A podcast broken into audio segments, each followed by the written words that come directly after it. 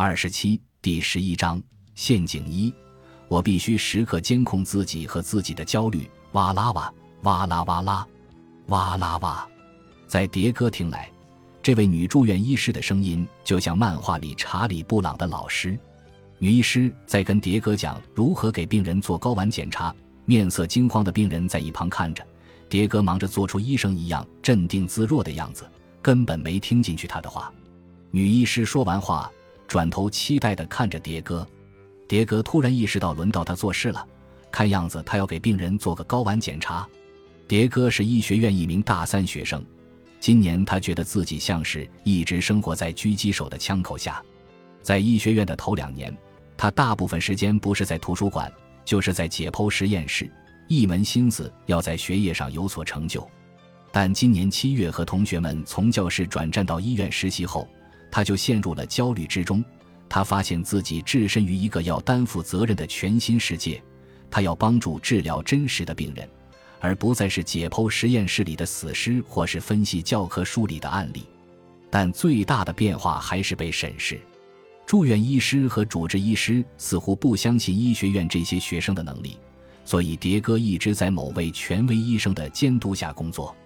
他需要给病人测量重要体征、写病历、做身体检查，但总觉得自己像是在演戏。他的内在评判总在对他说：“他们知道你不懂自己在做什么，你不属于这里，你看起来很蠢。”迭戈说：“最糟的是，他要给病人做身体检查。”真的去触摸病人的身体，他说：“我得做宫颈刮片检查、乳房检查、睾丸检查等诸如此类的检查，非常可怕。”生活在被医生监督和接触真实病人之间，迭戈说：“我一直都很焦虑。”于是，迭戈努力掩饰自己。说话时，他会确保用医生腔和足够专业的词汇；与别人沟通时，他总是在考虑自己接下来该说什么。并进行权衡和心理预演，确保不会说出任何不礼貌、不妥当或愚蠢的话。这些印象管理让迭戈过多地关注自己的焦虑，自己要说的话反而把工作彻底搞砸了。他经常听不到病人、主治医师或住院医师对他说的话。写病历时会因为分心而忘了自己要做什么；给病人检查身体时会忘了考虑整个身体循环系统。病房临床教学时。他从不回答主治医师的问题，除非被直接点到名。那时他的大脑就会一片空白，记不起刚在脑子里排练过的台词。在医院实习了几个月后，他的期中评估是仍有提升空间。住院医师说他经常心不在焉，注意力不集中；主治医师说他似乎总是心事重重。迭戈感到灰心丧气，他只想好好干，做个好医生。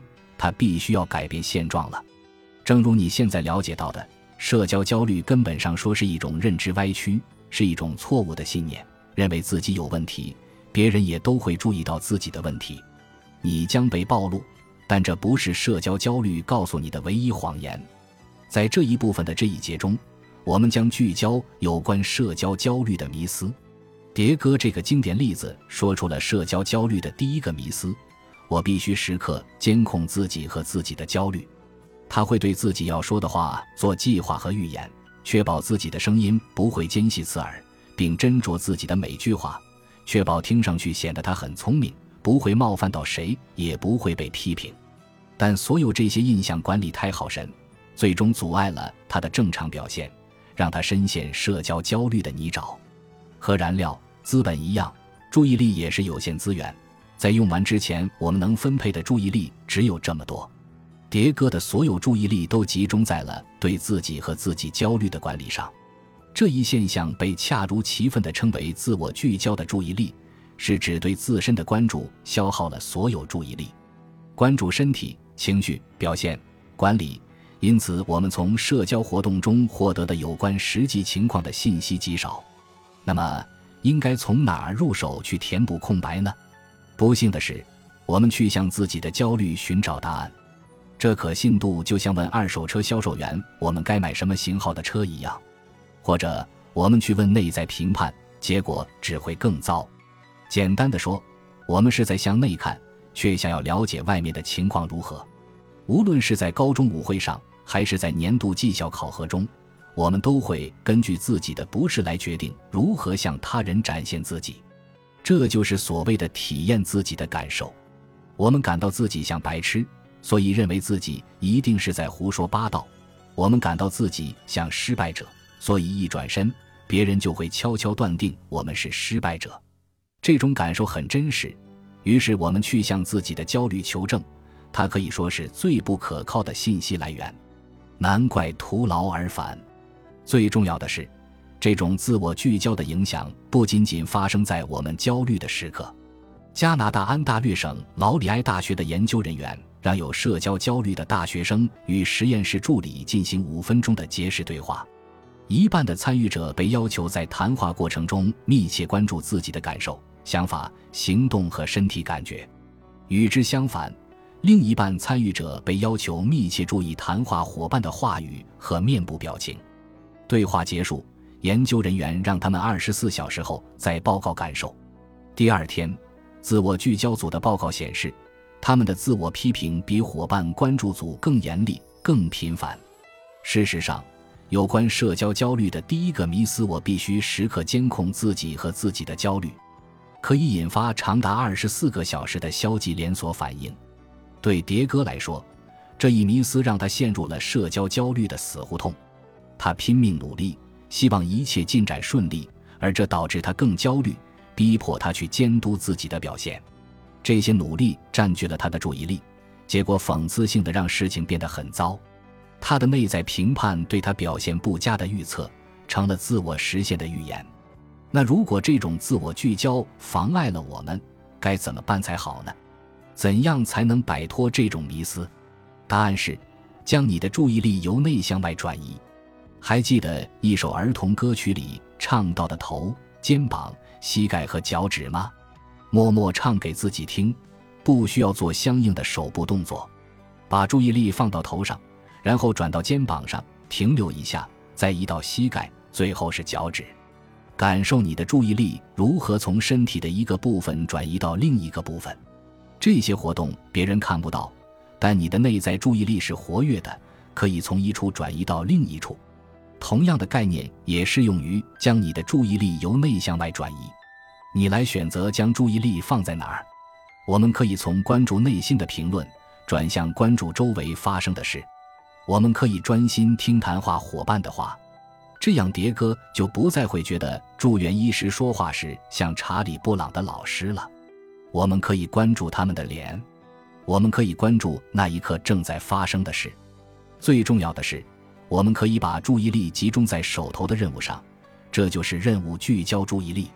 为了做到这一点，我们请出阿姆斯特丹大学的苏珊·伯格尔斯博士，他是一位很有创造力的研究者。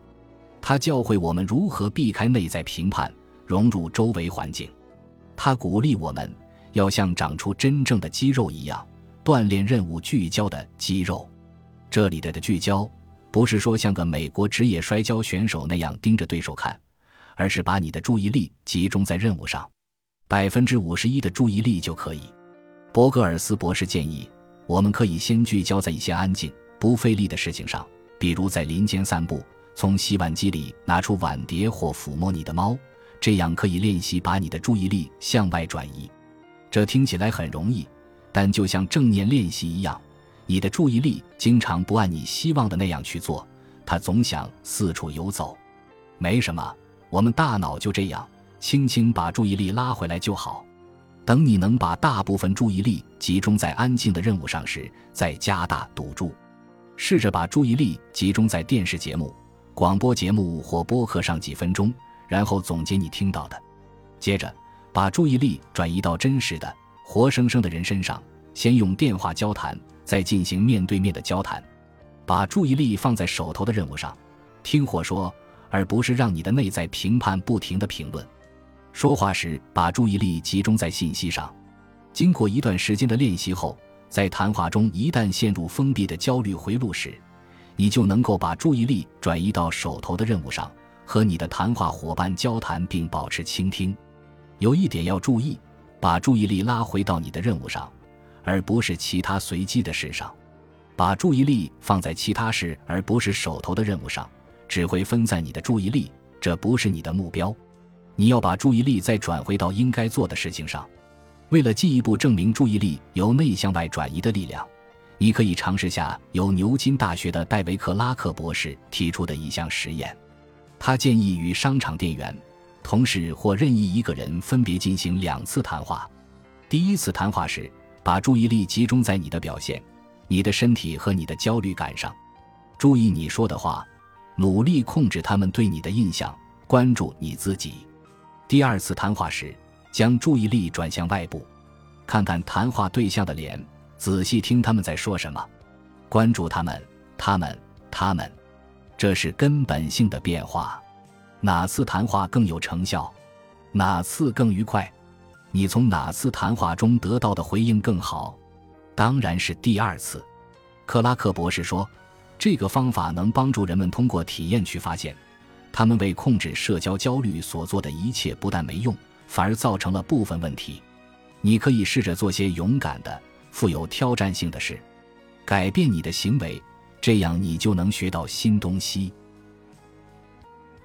本集播放完毕，感谢您的收听，喜欢请订阅加关注，主页有更多精彩内容。